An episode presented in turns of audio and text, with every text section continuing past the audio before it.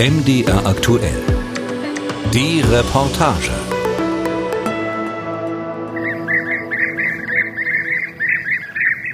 It's so many colors on it and they're very very bright. Er hat so viele Farben, sehr, sehr leuchtende Farben und einen langen spitzen Schnabel, um Bienen und andere Insekten zu fangen. Er flitzt einfach herum und fängt die Bienen und er klingt auch schön. Würdest du sagen, er ist so groß wie eine Amsel, Nick? Yeah. Would you say it's the size of a blackbird, Nick? Die Größe einer Amsel oder so ähnlich. About the size of a blackbird? Something like that. So it's not a big bird. Es ist also kein großer Vogel. It's a mixture of almost tropical colours. isn't Das ist fast ein tropischer Farbenmix. Und der Klang ist auch irgendwie tropisch. Heute tatsächlich ein paar Bienenfresser zu sehen, das wäre das Größte für Sharon und Nick Duggan. Sie tragen Wanderschuhe, Fließjacke und einen Hut als Sonnenschutz, suchen den Himmel mit dem Fernglas nach Vögeln ab. Gestern sind sie hier im spanischen Tarifa angekommen, gelegen an der Straße von Gibraltar, an der äußersten Südspitze des europäischen Kontinents. Mit ihrem Wohnmobil stehen sie jetzt ein paar Kilometer östlich der kleinen Stadt an der Punta Camorro. Rund zweieinhalbtausend Kilometer Reise haben sie hinter sich von der südenglischen Grafschaft Devon bis hierher. Die Bienenfresser, auf die sie hoffen, fliegen in die entgegengesetzte Richtung aus dem Winterquartier in Afrika um die dreieinhalbtausend Kilometer zu Nistplätzen in Europa. Bueno, estamos yendo a Punta Camorro, que es un observatorio. Punta Camorro ist ein Beobachtungspunkt direkt an der Küste, ganz in der Nähe der Stadt Tarifa. Und das ist einer der besonderen Punkte für das Thema Vogelzug. Denn hier ist die kürzeste Distanz zwischen Afrika und Europa, nämlich die berühmten 14,2 Kilometer. Está la distancia más corta, que son los famosos 14,2 kilómetros. Heute ist der Himmel leicht bewölkt, über der Meerenge liegt nur wenig Dunst. Die marokkanische Küste scheint wirklich zum Greifen nah. Alejandro Onrubia kennt den Anblick gut, er ist sehr oft hier. Der mit 50er mit kurzen grauen Haaren und drei Tagebart ist Biologe. Er arbeitet für die Stiftung Migres, die sich vor allem mit dem Zug der Raubvögel über die Meerenge befasst. Und Raubvögel sind auch tatsächlich unterwegs, freut sich Nick. Watching a flock of booted eagles. Wir beobachten einen Schwarm Zwergadler. Sie kreisen und nutzen die Thermik. Sie sind ziemlich tief, wenn sie auf dem Weg von Afrika hier ankommen, steigen hoch und gleiten nach Spanien hinein. Wer den Vogelzug an der Meerenge beobachten will, der braucht auch das richtige Wetter, weiß Nick. The best time to come here is just after a, a bad weather system. Die uh, beste Zeit hierher zu kommen ist kurz nach einem Schlechtwettersystem.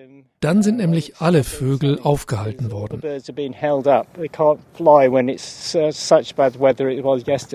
Für die Zugvögel kann zum Beispiel starker Wind ein Problem sein. Und an der Meerenge von Gibraltar ist er oft sehr stark. Das Rifgebirge in Marokko und der Berg Aljibe in Spanien wirken wie eine Art Trichter.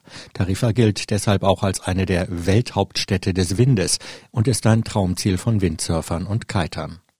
Starker Ost- oder Westwind treibt die Vögel ab, während sie über die Meerenge fliegen, so dass der Weg für sie erheblich länger wird. Und Greifvögel wie die Zwergadler, sie brauchen gutes Wetter, damit sie sich an der marokkanischen Küste dank Thermik in die Höhe schrauben können. Denn mit ihren großen Flügeln ist aktives Fliegen zu kräftezehrend, sie müssen einen großen Teil der Strecke übers Meer segeln. Deshalb gibt es bei schlechtem Wetter einen regelrechten Stau vor der Meerenge und umgekehrt oft einen Massenansturm, wenn die Bedingungen dann wieder besser werden. Aber manchmal fliegen die Vögel auch, wenn es noch riskant ist, erklärt Biologe und Vogelkundler Alejandro. La mayoría de las veces van a esperar a, a buscar las condiciones. Lo que pasa es que estamos en la época de cría. O sea, entonces, las aves ahora tienen cierta urgencia. Normalerweise werden sie auf bessere Bedingungen warten, aber die Brutzeit beginnt bald. Die Vögel haben es jetzt also schon etwas eilig, die Brutgebiete zu erreichen. Wer zuerst kommt, kann sich den besten Nistplatz holen. Und irgendwann kommt der Moment, in dem der innere Antrieb sagt, ich kann nicht länger warten. Dann gehen sie auch Risiken ein und manchmal verrechnen sie sich dabei, kommen in sehr gefährliche Situationen. Sie können sogar ins Meer abstürzen.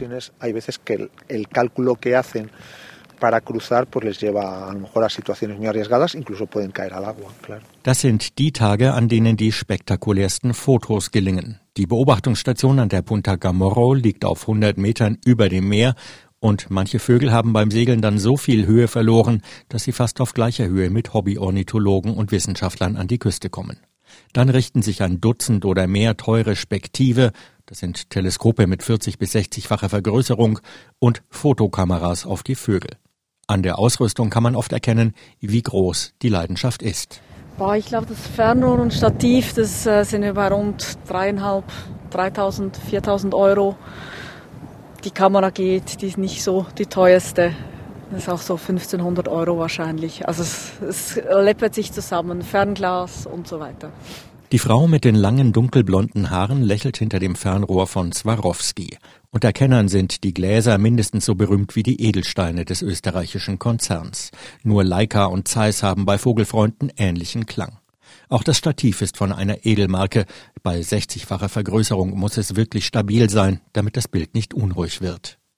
Franziska Lörcher ist seit ihrer Kindheit begeistert von Vögeln, besonders seit ihrem großen Schlüsselerlebnis, der Auswilderung von Bartgeiern. Ich habe als Kind die erste Auswilderung in der Schweiz damals vor mittlerweile 31 Jahren habe ich mitbekommen und das hat mich irgendwie nie mehr ganz losgelassen. Und dann ging es dann irgendwie auf, dass, dass, dass ich das äh, professionell auch machen konnte. Franziska kommt aus Zürich, hat teures Equipment mit und ist doch keine Bankerin. Sie hat Biologie studiert und arbeitet heute für die Stiftung Pro Bart Geier.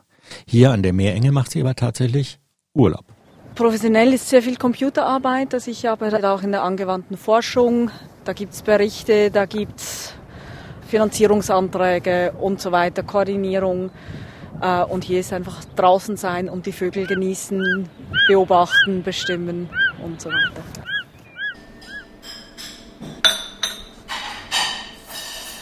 Rückblende ein paar Tage zuvor, ein paar Kilometer entfernt im Hotel Maison de Sancho, auf halbem Weg zwischen dem Kiterparadies Tarifa und der wichtigen Hafenstadt Algeciras gelegen. Es ist ganz schön früh. Naja, jetzt ist es 7 Uhr und wir wollen mit dem Frühstück fertig sein, wenn die Sonne aufgeht. Warum so früh?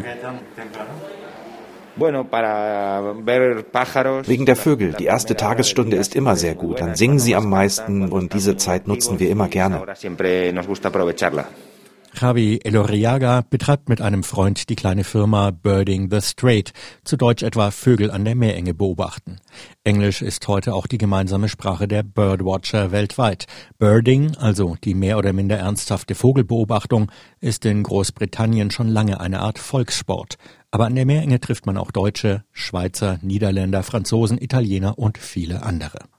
Javi bietet organisierte Tagestouren, aber auch ganze Vogelbeobachtungswochen an, mit Unterkunft, Transport und sachkundiger Führung. Natürlich ist er darauf vorbereitet, dass das Wetter mal so ist, dass eher keine Zugvögel übers Meer an die Küste kommen. Aber im Hinterland gibt es genug zu entdecken für seine Gäste, etwa ein Dutzend Vogelfreunde, die tatsächlich aus den USA an die Meerenge gekommen sind.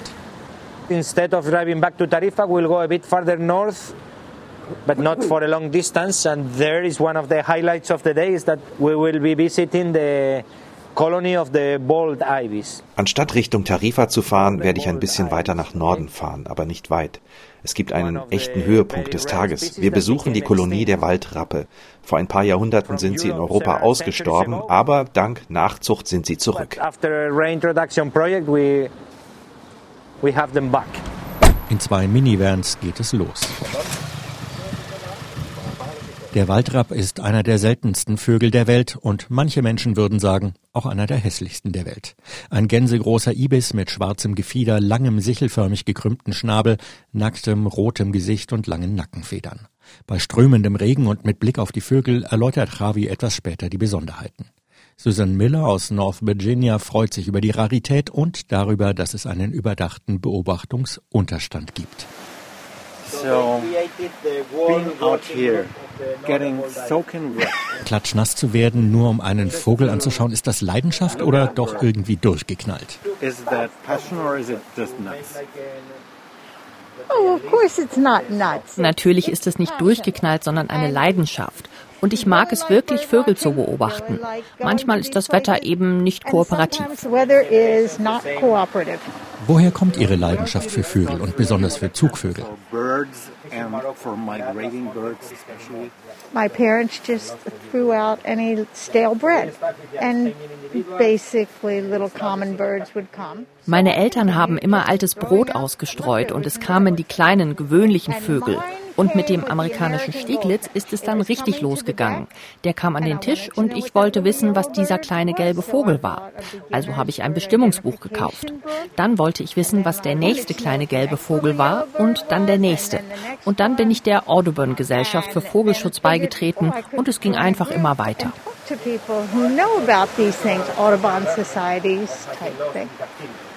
And then it just went on from there.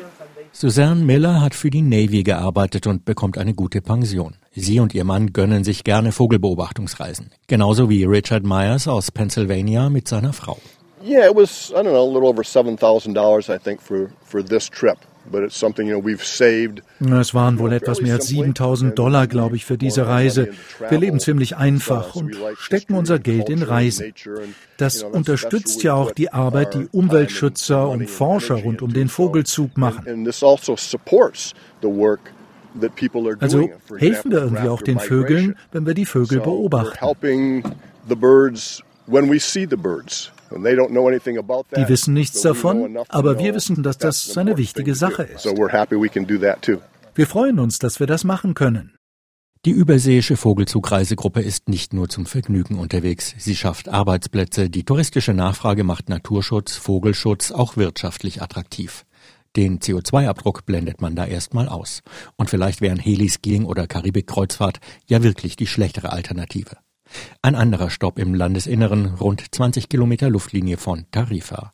Blick auf Feuchtwiesen und auf die nächste spektakuläre Attraktion.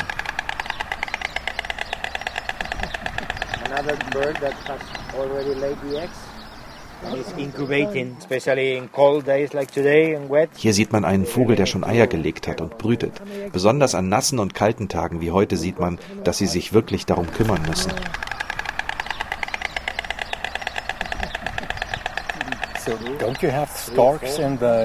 Gibt es denn keine Störche in den USA? In uh, Florida there are wood storks. In Florida gibt es Waldstörche, die sind kleiner und stämmiger.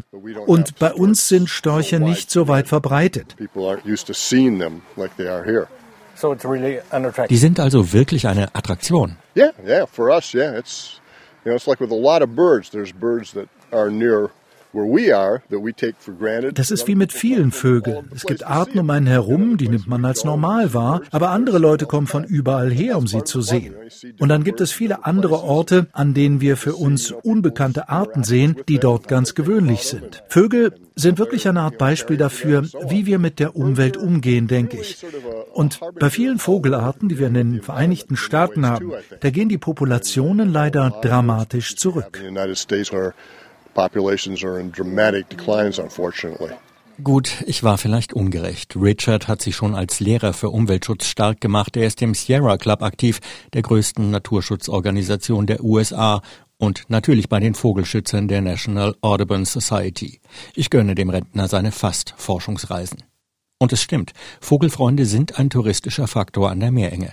In Vor-Covid-Zeiten waren es zuletzt 15.000 bis 20.000 pro Jahr. Zum Vergleich in den drei Sommermonaten der eigentlichen Hauptsaison in Tarifa und an der Meerenge kommen um die 70.000 Urlauber. Richard, Suzanne, Franziska, Sharon und Nick sind willkommene Gäste. Eh, ja, so ist es. Der Vogelzug ist zweimal im Jahr, im Frühjahr und im Herbst. Das ist für uns die Hochsaison. Gleichzeitig ist aber der Sommer die eigentliche Tourismussaison in der Region. Wir verlängern die Saison und für die Hotels ist diese Art von Kunden sehr wichtig, weil sie in der Nebensaison kommen und gleichzeitig mittlere bis hohe Kaufkraft haben. Und pflegeleicht sind sie auch noch.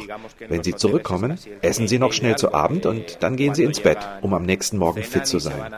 Und sobald es dämmert, verlassen wir das Hotel und tauchen bis Sonnenuntergang nicht mehr auf, weil wir ja bis dahin draußen sind, um Vögel und Natur zu genießen.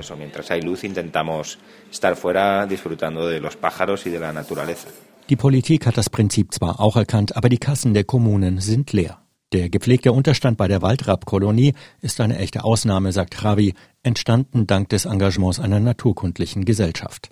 Aber die meisten Beobachtungspunkte sind schlecht ausgestattet. Oft gibt es keinen Unterstand, sehr selten Toiletten und einen der wichtigsten Beobachtungspunkte in der Nähe von Algeciras, der Hafenstadt im Süden der Provinz Cádiz, findet man nur als Eingeweihter. Er liegt an einer Küstenstraße, abgelegen ohne jedes Hinweisschild, zweieinhalb Parkplätze in einer unübersichtlichen Kurve. Die Gemeinde Tarifa hat vor gut fünf Jahren ein großes Beobachtungszentrum an der Nationalstraße nach Algeciras eröffnet. Die Bauarbeiten hatten schon 2005 begonnen. Die Finanzierung war schwierig, der politische Wille wechselnd. Es steht nun endlich und es macht sich gut, sagt Javi los mecanismos de la administración hacen que todos estos esfuerzos sean en vano. Aber die Bürokratie macht vieles kaputt. Dann sind alle Bemühungen umsonst. Es gibt private Anstrengungen, es gibt Infrastruktur von der Migres Stiftung, hier mit privaten Mitteln ein Observatorium zu schaffen, das auch wir für unsere Firma nutzen können. Die Stiftung Migres konnte 2016 bei Punta Camorro in alte Armeegebäude einziehen und hat dort eine Art Besucherzentrum eingerichtet eingerichtet, mit Toiletten und Sonnenschutz. Aber der Stiftung geht es wie vielen im Umweltbereich, die Mittel sind knapp. Auch in Andalusien, obwohl die autonome Region Umweltschutz schon früh als touristische Werbung entdeckt hat. Eh, ja, es gab einen sehr starken Impuls. Es war eine der Regionen, die als erste in Umweltschutz investiert und daran geglaubt haben. Mit guten Vorschriften zum Thema Schutz von Naturräumen, zum Thema Artenschutz. Aber es stimmt, in der Krise sind die Mittel ausgegangen, Regelungen wurden verwässert, es fehlte Geld für Natur- und Artenschutz. Das merken wir heute noch. Aber die Europäische Union lenkt zum Beispiel mit den Next Generation Fonds Mittel in das Thema Umwelt um. Migres kann heute nicht mehr in dem Umfang zählen wie noch vor zehn Jahren. Im Frühjahr ist jahrelang nicht mehr professionell gezählt worden. Jetzt hat die Universität von Cadiz ein neues Programm aufgelegt. Und dass das Observatorium von Migres von Energiekonzernen mitfinanziert worden ist, das sehen manche Naturschützer kritisch. Sie unterstellen, die Stiftung habe sich kaufen lassen und positive Stellungnahmen zu den Windkraftwerken an der Meerenge erstellt. la fundación lo que quería hacer era un punto de contacto, es decir, buscar nexos.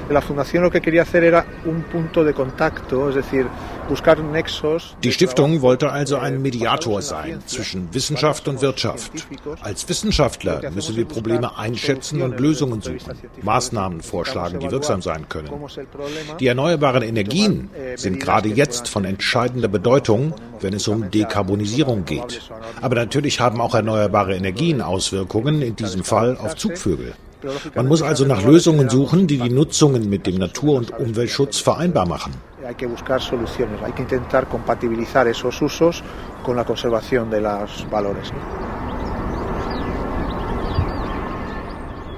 In den Ebenen hinter der Windwelthauptstadt Tarifa und auf praktisch jedem Gebirgskamm der Gegend stehen heute Windräder. Buchstäblich Hunderte obwohl sie Vogelfreunden auch in Spanien als Killermaschinen gelten und sie in etlichen Reihen den Zugvögeln im Weg stehen, die nach der schwierigen Meeresüberquerung ohnehin erschöpft sind.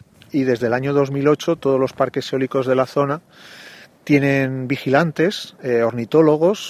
Seit 2008 haben alle Windparks in der Gegend professionelle Ornithologen, die an jedem Tag des Jahres die Generatoren anhalten können. Wenn sie Vogelschwärme in der Nähe der Windkraftanlagen beobachten, können sie die Anlagen in weniger als einer Minute stoppen und so Kollisionen reduzieren.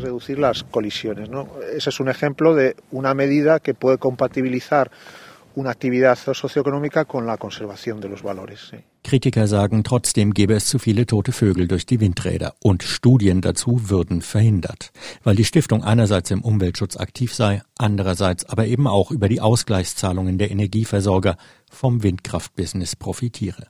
Alejandro sagt, das System sei international ein Vorbild. Tatsächlich ist dies die erste Gegend auf der ganzen Welt, an dem Windkraftanlagen so für Vögel abgeschaltet wurden. Jetzt macht man das auch in anderen Ländern. Portugal hat sofort nachgezogen. In den USA macht man es an einigen Orten und von der Europäischen Kommission sind Experten gekommen, um zu prüfen, ob es anderswo umgesetzt werden kann. Tatsächlich stehen an diesem schönen Frühlingstag die Windräder direkt hinter Punta Camorro still. Auf dem Grat etwas weiter östlich laufen sie, das sieht man. Und tatsächlich kommen jetzt Greifvögel im 30-Sekunden-Takt an. Da kommt noch ein Zwergadler angesegelt, ziemlich tief. Auch Schwarzmilane, Rohrwein und Schmutzgeier sollten vorbeikommen. Ganz gut zu sehen, denn sie ziehen im Moment nicht in großer Höhe. Por ahí viene otra águila culebrera. Hier kommt noch ein Schlangenadler. Claro, cuando estás aquí te da la sensación de que hay muchas rapaces, ¿no? Man hat hier natürlich das Gefühl, dass es sehr viele Greifvögel gibt, weil praktisch alle Greifvögel, die in Westeuropa brüten, hier durchziehen. Deshalb entsteht der Eindruck. Aber sie brüten ja in ganz Europa. Es gibt in Wirklichkeit gar nicht so viele, die hier bleiben. Auch Vicente Esteller lebt vom Business mit Naturfreunden. Seine Firma heißt Doniana Wings. Er ist heute mit einem spanischen Kunden unterwegs, Alberto. Yo normalmente siempre busco asesoramiento de guía. Ich bin normalerweise immer mit einem Führer unterwegs. Er beobachtet Vögel seit er neun ist und ich gehe nicht mit irgendjemanden, sondern immer mit ihm. Mit einem Guide lernt man einfach viel. Es ist nicht dasselbe, wie wenn du alleine zum Beobachten unterwegs bist, egal wie oft. Ich liebe Vögel seit vielen Jahren und wenn das Interesse wächst, man tiefer eintaucht, dann merkt man, dass es immer komplizierter wird. Die beiden tragen Wanderschuhe und Fließjacke, Basecap als Sonnenschutz, suchen den Himmel mit dem Fernglas nach Vögeln ab. Die Vogelfreak-Uniform. Man weiß, dass man unter Gleichgesinnten ist, aber aus welchem Land die anderen am Beobachtungsposten kommen, sieht man nicht sofort. Alberto Charana ist im Schnitt einmal pro Monat mit Vicent unterwegs. Das ist nicht billig. Ein Tagestrip, bei dem er den Vogelspezialisten ganz für sich alleine hat, kostet ihn immerhin 275 Euro, als Stammkunde vielleicht etwas weniger. Alberto ist selbstständiger Finanzberater. Er verdient gut, kann sich seine Zeit frei einteilen. Mein Lieblingsvogel ist der Bienenfresser. Heute war noch keiner dabei, aber der gefällt mir sehr. Ich mag alle Vögel, aber Bienenfresser, der Klang der Bienenfresser, das bedeutet für mich, jetzt geht der Frühling in Spanien wirklich los.